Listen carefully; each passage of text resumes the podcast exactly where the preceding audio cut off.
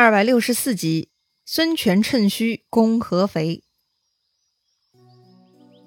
上一回咱们说到，在杨松的里应外合下，张鲁是昏招频出，最终啊还是败在了曹操手下。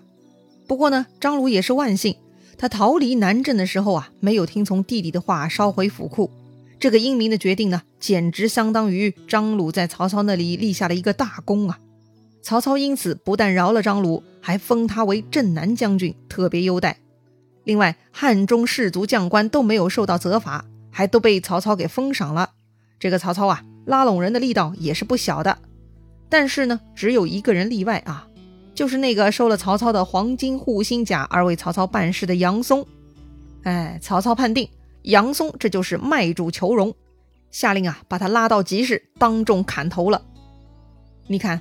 提前投降和卖主求荣，哎，两者的情况看上去差不多哈，都是提前在为曹操做事，但却得到完全不一样的待遇和下场。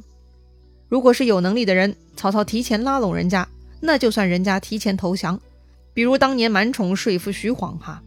但如果是曹操看不上的人，曹操提前送礼引诱对方办事，那么这种人呢就被判为卖主求荣，就像杨松，死相很难看，遗臭万年呐。好了，汉中搞定，不谈了。下一回曹操会往哪里去呢？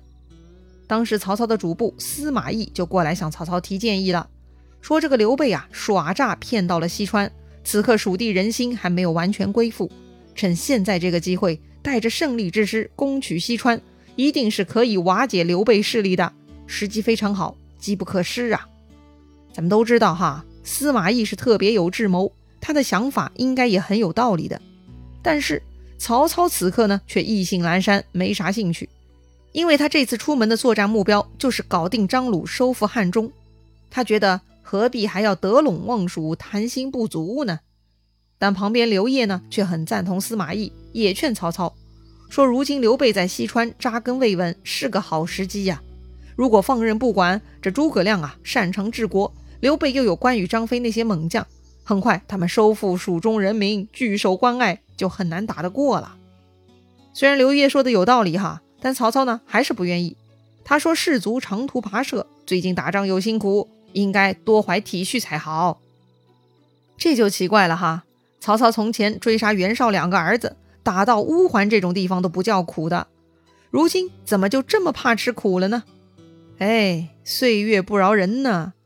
这一年，曹操他老人家已经六十一岁啦，不是那个刺杀董卓时候身手矫健的曹阿瞒呐，也真是要理解他的行动能力局限呐。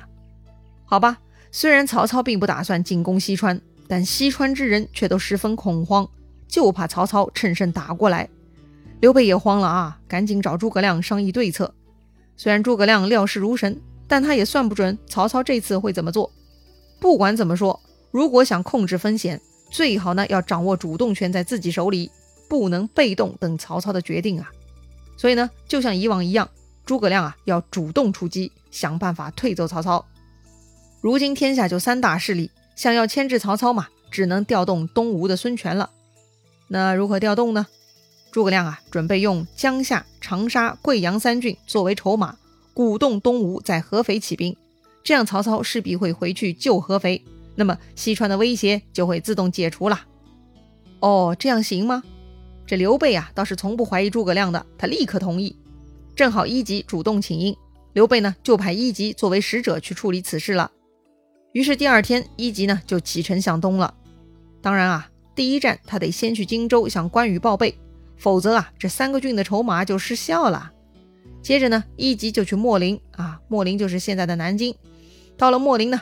一级就去找孙权，孙权听说刘备从西川派使者过来，很奇怪啊，也不知道刘备这回搞的是什么鬼，先让人进来说话便是。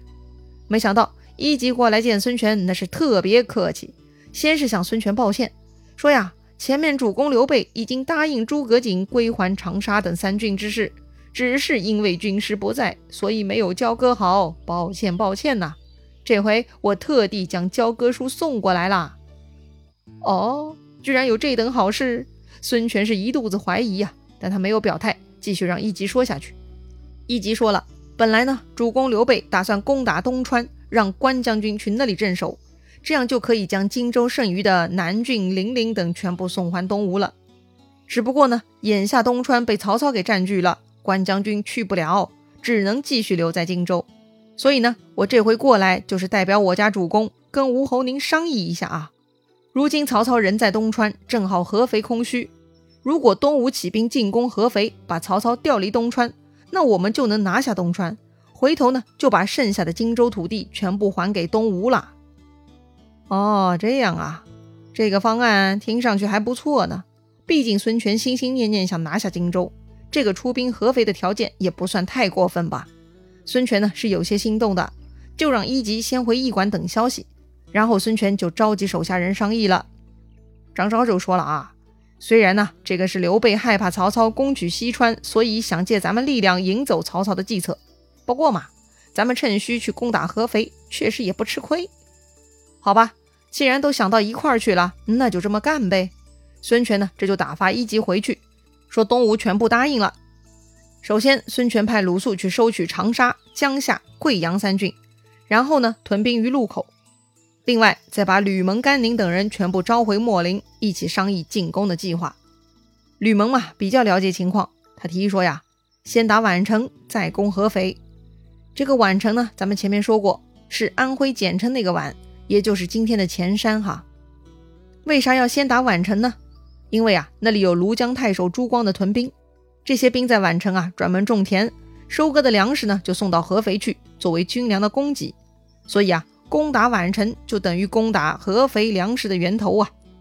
孙权很同意，于是就派出吕蒙、甘宁为先锋，蒋钦、潘璋为后队，孙权亲自带领周泰、陈武、董袭、徐盛为中军主力，这就出发了。听说东吴起兵过来了，宛城太守朱光赶紧派人向合肥求救，另外呢又自己固守城池，坚壁不出。当时啊，孙权带兵来到城下观察，没想到朱光啊还挺有组织能力的。冲着孙权队伍是一阵箭如雨发呀，居然呢有流箭射中了孙权的旌旗伞盖。哦哟，这个有点厉害了哈，不可小觑啊。于是孙权呢只能退回了营寨。那么这个宛城该如何攻破呢？孙权啊就跟手下商议了。于是大家呢各自出主意。董袭说可以堆土山，然后呢跟城里头对射。哎，这个方法嘛，曾经袁绍他们用来攻击过曹操的。确实呢，地势高一点有利于弓弩发挥。另外，徐盛提议可以竖起云梯造空中桥梁。哎，这个嘛跟土山有点像哈，不过呢更方便入城。但吕蒙呢却说前面两个方法都不太合适，需要耗费时间。这么一来，人家合肥救援部队就要来了，回头就更难打了。所以呢，不如啊趁咱们大军刚到，锐气正盛，直接奋力攻城，反而是更有胜算呢。孙权觉得吕蒙的分析有道理，于是传令下去。第二天一早五更，三军就要吃完饭出发了。果然呐，当东吴部队来到宛城，宛城内的防备装置呢，其实是很有限的，还是老样子啊。他们抛大石头向城下射箭，但甘宁他们实在是太勇猛了，居然冒着石头和箭雨向前冲。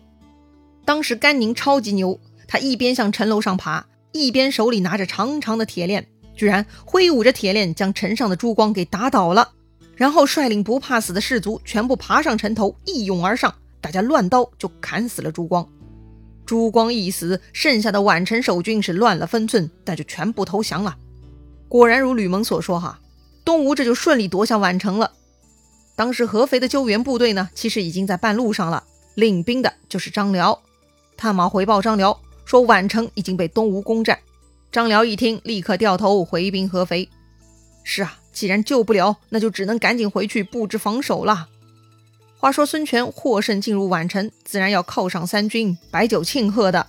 但是这回情况比较特殊啊，孙权呢，为了确保合肥之战的成功，除了甘宁、吕蒙，另外还调来了凌统。凌统呢是最后过来的，来的时候吕蒙、甘宁他们已经攻破宛城，所以凌统呢这就直接过来参加庆功宴了。还记得凌统跟甘宁的仇恨吗？之前孙权费了很大力气才把这两个人给分开，还特地诸多安抚，才令双方平息怨愤。当然了，其实甘宁还好啊，最气不过的是凌统，杀父之仇不共戴天呐！这下好了，冤家路窄又聚到了一块儿。虽然很多年过去了，双方呢都为孙权出生入死、建功立业都发展的挺好。但是他们只要见面，凌统啊就难免想起往事，就要不痛快了。偏偏这次攻破宛城呢，甘宁立下头功，是他用铁链打到珠光，起到了破城非常关键的作用。所以庆功宴上，吕蒙是忍不住一直夸赞甘宁，这个呢就刺激到凌统了。于是啊，酒席上凌统又一次发飙了。当时凌统呢也喝多了，他突然拔出手下所佩之剑，说要为大家舞剑，但眼睛呢却死死盯着甘宁。甘宁知道凌统的意思啊。不就是想跟自己对打，为父报仇吗？甘宁也不示弱，推开前面的小桌子，拿起两只短戟，走到中间，也说要为大家表演。吕蒙一看，哎呀，这两个人剑拔弩张，情势不对呀，赶紧出来打圆场，说呀，两位虽然武功高强，都不如我吕蒙灵巧。于是呢，这吕蒙啊就开始舞刀了，愣是把灵统甘宁给分了开来。这个时候呢，孙权也来了。本来嘛，孙权是没有参加酒宴的。这会儿酒宴上出了状况，早有人报告孙权，所以孙权赶紧过来处理现场。孙权责备他们，说好了不念旧日仇恨，怎么今天又这样了呢？但是啊，喝多了的凌统心中难受，那是哭败于地，非常伤心啊。哎呀，要说呢，酒精这玩意儿真的很讨厌，真的很刺激人呐，总能激发人心底的情绪，并且无法自控。此刻的凌统呢，就是崩溃了。于是孙权再三安慰，这才收场。哎，本来嘛，东吴跑出来打一场对自己非常有利的仗，但是将军们之间有这样的心结，这种队伍的战斗力还行吗？孙权这次的人员策略到底合适吗？咱们下回再聊。